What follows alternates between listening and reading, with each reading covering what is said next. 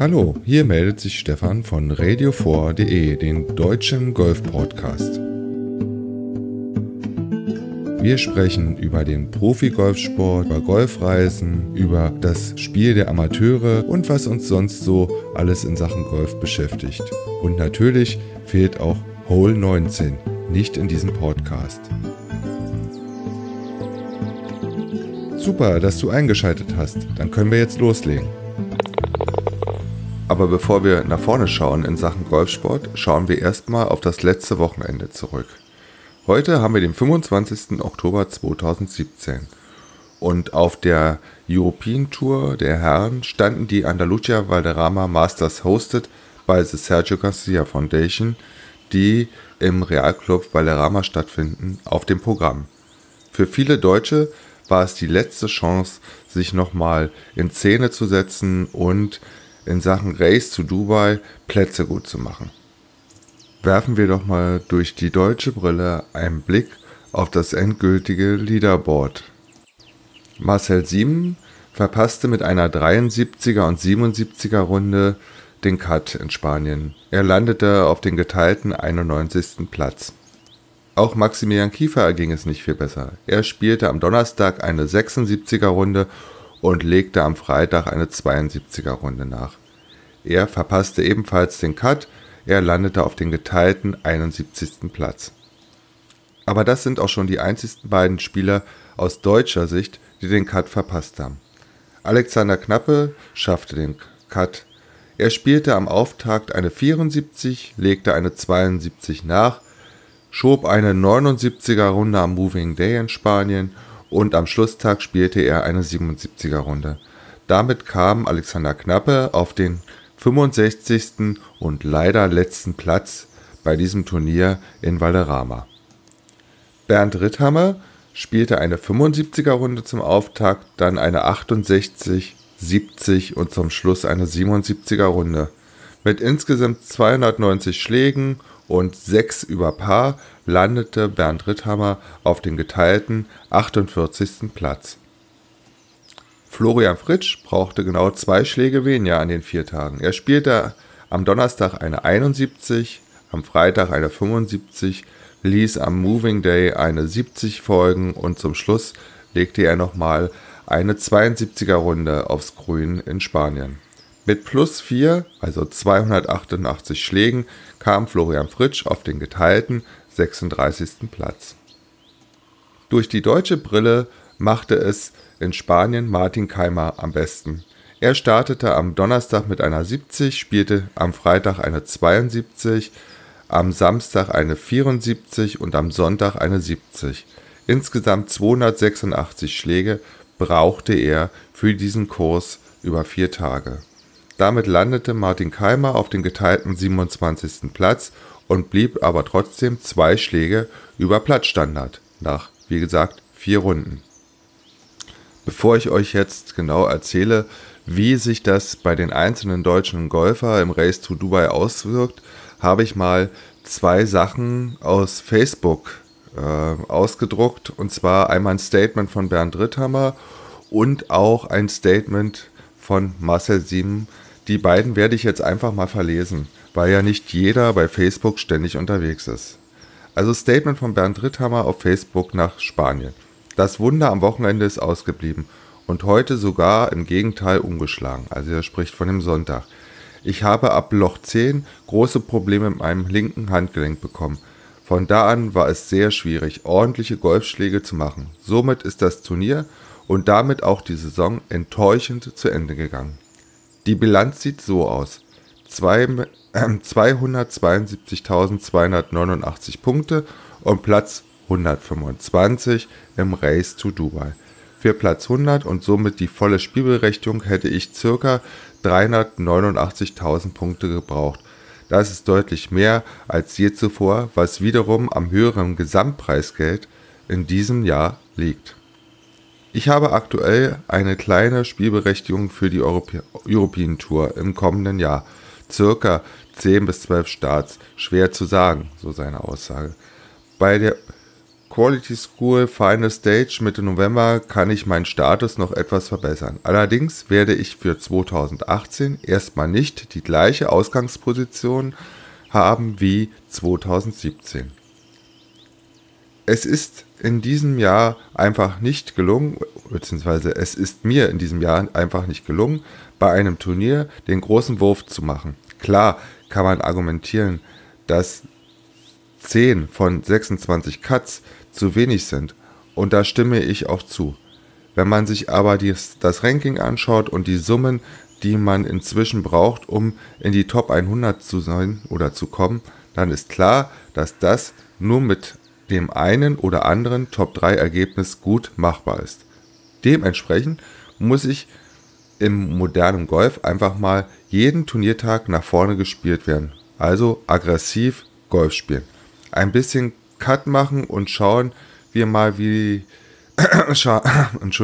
und schauen wir mal, ist einfach nicht mehr angesagt. Das habe ich leider zu spät in dieser Saison erst so richtig begriffen und verinnerlicht. Es ist nach wie vor so, dass mein Spiel jedes Jahr etwas besser wird. Das war auch dieses Jahr wieder so, trotz der vermeintlich besseren Saison letzten Jahres. Somit werde ich natürlich weitermachen. Als ich vor elf Jahren Profi geworden bin, hatte ich mir den Weg allerdings nicht ganz so steinig vorgestellt. Da hatte ich eher an eine steile Karriere gedacht. Aber wie wir alle wissen, ist das Leben einfach kein Wunschkonzert. Wie recht hat Bernd Ritthammer. Und doch gibt es immer wieder so schöne Momente und Emotionen bei diesem Beruf, für die sich der ganze Frust lohnt. In diesem Sinne ein großes Danke an euch alle für die anhaltende Unterstützung und natürlich auch an mein Team dafür, dass sie immer die richtigen Worte im passenden Moment finden. Danke auch an meine diesjährigen Caddy Thomas Söbi. Thomas, thank you very much for all your work and all your joy that you have brought to the golf course day and day out. Euer in Klammern etwas geknickter Bernd. Ich finde, das ist ein super Resümee und Bernd Ritthammer, du kannst dir sicher sein, wir werden dir im nächsten Jahr, egal ob auf der Challenge Tour oder bei den Turnieren auf der European Tour, weiterhin den Daumen drücken und hier auf Radio 4 werde ich dein, deine weitere Entwicklung auch weiter verfolgen. Bevor ich zu dem Statement von Marcel Sieben komme, gibt es nochmal so ein paar andere Informationen. Mit den Andalusia Valderrama Masters ist es das letzte Turnier der regulären European Tour Saison 2017 gewesen. Es war nicht nur ein Kampf um den Titel, sondern auch die letzte Gelegenheit, sich im Race to Dubai der Saisonwertung der European Tour auf einen der ersten 100 Plätze zu spielen bzw. nach vorne zu schieben. Nur wem das gelingt, der kann auch in der Saison 2018 mit voller Spielberechtigung an den Start gehen. Doch auch für alle anderen ist es noch kein Grund zu verzweifeln, wenn es nicht sofort klappt. Auch die Spieler, die sich unter den Top 125 platziert haben, werden eine Kategorie für die European Tour bekommen. Diese berechtigt ebenfalls dazu, auf Europas höchster Spielklasse zu starten. Doch wenn besser Platzierte der Vorsaison ebenfalls melden, werden diese bevorzugt. Das ist natürlich klar und das ist das, was auch Bernd Ritthammer angesprochen hat. Zu den Betroffenen gehören beispielsweise Bernd Ritthammer und Florian Frötsch. Sie werden in der European Tour Saison, auch wenn eine Prognose schwierig ist, mit ungefähr 10 Starts rechnen können. Natürlich steht allen Spielern der Gang über die Qualifying School offen auch hier werden noch einmal Tourkarten verteilt. Doch der Gang über die Q-School ist nicht einfach. Sechs Runden stehen den Spielern in den entscheidenden Turnier nach einer langen Saison bevor. Sebastian Heisele hat sich unterdessen noch einen ganz anderen, eine ganz andere Hintertür offen gelassen. Aber zu, bevor wir zu Sebastian kommen, nochmal ein bisschen, wer muss sich eigentlich keine Sorgen machen und kann im nächsten Jahr auch wieder in, auf der European Tour voll angreifen. Keine Sorgen machen brauchen sich hingegen Marcel Sim, Maxi Kiefer und Martin Keimer aus deutscher Sicht und Bernd Wiesberger aus Österreich. Die haben alle die volle Berechtigung für die European Tour Saison 2018. So, damit seid ihr erstmal versorgt, grundsätzlich, wie es den Deutschen in der nächsten Saison so gehen wird. Aber wir gucken noch mal ganz kurz zurück nach Spanien und schauen mal nach oben aufs Leaderboard. Sergio Garcia gewann das Turnier mit minus 12. Er spielte am Donnerstag eine 66, am Freitag eine 71, legte am Moving Day eine 68 hin und am Schlusstag eine 67. Mit 272 Schlägen war er genau einen Schlag vor dem Niederländer Joost Lüten, denn er benötigte 273 Schläge. Er startete wie Sergio am Donnerstag mit einer 66er Runde, spielte am Freitag eine 70, am Moving Day eine 71 und am Schlusstag legte der Niederländer nochmal eine 66er Runde nach. Damit waren die beiden vier bzw. fünf Schläge vor dem Rest des Feldes. Der dritte ist Daniel Brooks aus Schottland, der, nein, aus England, Entschuldigung, also Daniel Brooks aus England. Er benötigte für die vier Runden 277 Schläge und Jamie Donaldson aus Wales benötigte 279 Schläge und kam auf den vierten Platz. So, dann kommen wir zu dem zweiten Statement, was ich von den deutschen Golfern auf Facebook gefunden habe. Es geht nicht direkt um das Turnier in Spanien, aber es geht äh, ja um das Thema Presse und äh, wie man sich auf Interviews vorbereitet. Und zwar ist es ein Statement von Marcel Sieben, was er auf seiner Facebook-Seite veröffentlicht hat. Und das lese ich hier auch gerne mal vor. Nur mal so zur Info, Ausrufungszeichen. Ich habe meine Tourkarte schon seit mehreren Wochen sicher. Da Sky Deutschland Golf und meine guten Freunde von golf.de leider überhaupt keine Ahnung haben von dem, was sie der Golfwelt so mitteilen, sei es aus Desinteresse oder einfach aus Unprofessionalität, werde ich es dann hier erklären müssen, damit nicht noch mehr nach äh, rufschädigende Nachrichten über mich verbreitet werden. Echt nervig und nicht schön. Top 100 machen ganz normal die Karte. Klar, hatten wir schon drüber gesprochen. Ich bin 96. gerade und werde wahrscheinlich aus den Top 100 rutschen. Das war bevor die Wertung von Spanien hinzukam. Dann kommt die Access List ins Spiel.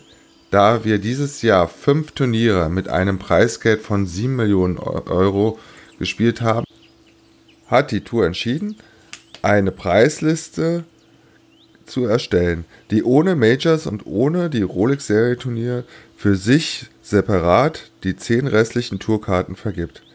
Da ich nur einen Cut in diesem Jahr in einen dieser großen Turniere gemacht habe und den Rest der Saison eigentlich solide gespielt habe, werde ich Nummer 1 oder 2 in dieser Liste sein. Das entspricht alles nicht meinen Ansprüchen. Habe meinen Schwung und meinen Körper, in Klammern Verletzungen, aber wieder im Griff. Nächstes Jahr werde ich wieder Turniere gewinnen. Eigentlich wollte ich euch eine positivere und schönere Nachricht mitteilen. Aber nachdem ich heute Morgen nur mit diesem Mist bombardiert wurde, gab es keinen anderen Weg. Wenn man Sky mit englischem Kommentar schaut, ist man wirklich besser beraten. Die hätten euch das schon Mitte des Jahres erklärt. Aber jetzt zum positiven Teil, so Marcel Siem. Ich habe netterweise eine Einladung für die Turkish Airlines Open bekommen. Das wird mein letztes Turnier für dieses Jahr und danach werde ich mich perfekt auf 2018 vorbereiten, damit wir wieder alle was zu feiern haben. Ich wünsche euch ein schönes Wochenende und Lasst uns alle den Deutschen in Valderrama die Daumen drücken. So war sein Statement. Natürlich am Samstag vermute ich mal, das weiß ich jetzt nicht mehr genau, weil er hatte ja den Cut nicht geschafft. Ich lasse das mal, was jetzt Sky und Golf.de betrifft, einfach so stehen. Aber ich fand es wichtig, auch mal die beiden Golfer, Bernd Ritthammer und Marcel Sieben, und ihren Unmut oder ihre Enttäuschung äh, zu zitieren, ganz wichtig.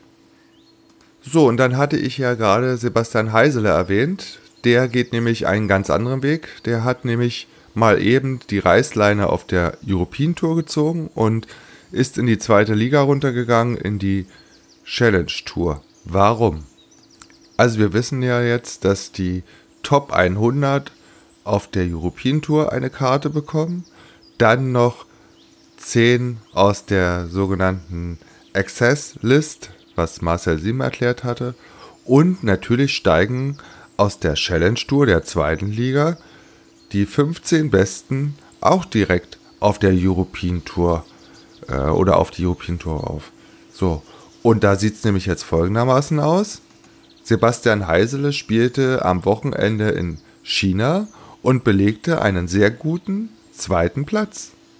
Bei The Foursome Open im Foursome Golf Club spielte er am Donnerstag eine 67, legte eine 70 nach und spielte am Wochenende jeweils eine 69 und musste sich nur dem Waliser Oliver Faw geschlagen geben, der genau fünf Schläge weniger brauchte als Sebastian Heisele. Und wie wirkt sich das jetzt in der Race to Oman, so heißt das Gegenstück zum Race to Dubai auf der Challenge Tour, für Sebastian Heisele aus? Mit nur insgesamt neun Starts liegt Sebastian Heisele im Moment auf den 13. Platz und hätte damit die Tourkarte, wenn jetzt Feierabend wäre, für die European Tour 2018 in der Tasche. Schlaues Kerlchen. Und Sebastian Heisel startet natürlich auch am Donnerstag bei dem Turnier in den Emirates. Und noch dabei aus deutscher Sicht auf der Challenge Tour ist Sean Einhaus. Wollen wir mal gucken, wer da noch spielt. Moritz Lampert. Dann äh, Nikolai von Dellinghausen spielt dort. Und Dominik Voß. Marcel Schneider. Ich gehe gerade mal einfach das Leaderboard durch. Christian Bräuning ist am Start. Julian Kunzenbacher ist am Start. Jo, das ist sozusagen aus deutscher Sicht das Teilnehmerfeld bei dem Turnier ab morgen, den Ras Al Khaimah 2017 Golf Challenge in Al-Hamra Golf Club. Und das ist auch auf der Challenge Tour das letzte Turnier, bevor vom 1. bis 4. November das Finale, das große Finale in Oman gespielt wird. Und dann wissen wir genau, wer oder beziehungsweise ob die Variante, die Sebastian Heisele eingegangen ist, die richtige gewesen ist, um im nächsten Jahr auch in der höchsten europäischen Spielklasse der European Tour zu spielen. Ich halte euch da natürlich weiter auf dem Laufenden. So, das war's in Sachen Vergangenheit und Challenge Tour. Auf der European Tour geht's nach Shanghai. Und zwar stehen die WGC HSBC Champions äh, auf dem Programm. Deutsche Golfer sind dort nicht am Start. Das Golfturnier in Shanghai ist auch das letzte vor dem großen Finale auf der European Tour, was ja aus drei Turnieren besteht. Am 2. November, 2. bis 5. November stehen die Turkish Airlines Open auf dem Programm. Vom 9. bis 12. November dann die NetBank Golf Challenge hosted by Gary Player in Südafrika. Und zum Schluss, klar, das Kind heißt ja Race to Dubai, geht es dann zu den DP World Tour Championship in Dubai. Die finden statt vom 16. bis 19. November. bevor wir jetzt weiter gucken, was die anderen deutschen Herren so in Sachen Golf getrieben haben, werfen wir mal einen Blick auf den aktuellen Stand in Race zu Dubai. Und wenn wir Bernd Wiesberger vorhin schon erwähnt haben, wollen wir ihn auch jetzt erwähnen. Denn Bernd Wiesberger liegt aktuell im Race to Dubai auf dem 11. Platz. Der erste Deutsche im Race to Dubai ist Martin Keimer er hat insgesamt 18 Events bisher gespielt und liegt auf dem 46. Platz im Race to Dubai. Maximilian Kiefer, der immerhin 25 Events auf der European Tour in dieser Saison gespielt hat, liegt aktuell auf dem 86. Platz. Und Marcel Siem, das sei der letztgenannte, liegt aktuell im Race to Dubai auf Platz 101 auf der PGA Tour, die ja schon mitten in der neuen Saison ist, standen in Korea the CJ Cup at Nine Bridges auf dem Programm und es kam zu einem Playoff zwischen Justin Thomas und Mark Leishman. Sie mussten zweimal an Hole 18 ran, spielten auf diesem Paar 5, das auf der ersten Wiederholung jeweils ein Paar. Und bei der zweiten Wiederholung im Playoff spielte Justin Thomas ein Birdie. Und Mark Leishman leider einen Bogey. So gewann das Turnier in Südkorea der US-Amerikaner Justin Thomas. Und äh, ja, macht einfach mal da weiter, wo er zum Ende der Saison 2017 auf der PGA Tour aufgehört hat. Aus deutscher Sicht war in Korea leider kein Golfer am Start. Das Turnier, was ich vorhin erwähnt habe, was auf der European Tour ab morgen auf dem Programm steht, ist eine Gemeinschaftsveranstaltung, die auch auf der PGA Tour äh, auf dem Programm steht. Aber es gibt noch ein weiteres Turnier, was ab morgen auf der PGA Tour gespielt wird. Es zieht die Golfer nach Jackson in Minnesota. Dort stehen die Sanderson Farms Championship auf dem Programm. Und dort greifen auch wieder unsere zwei deutschen Golfer auf das Geschehen ein.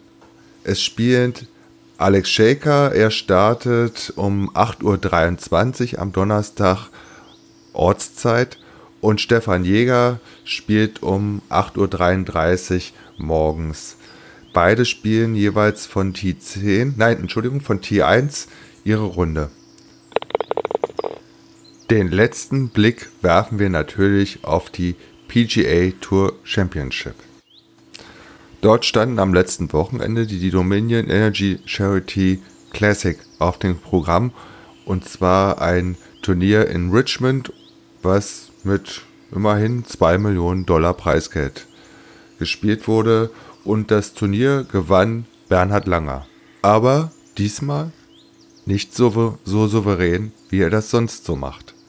Denn die Situation war so, dass er am letzten Loch sprich nach drei Runden, die Senioren spielen ja nur über drei Runden, unbedingt ein Birdie spielen musste, um ins Stechen zu kommen.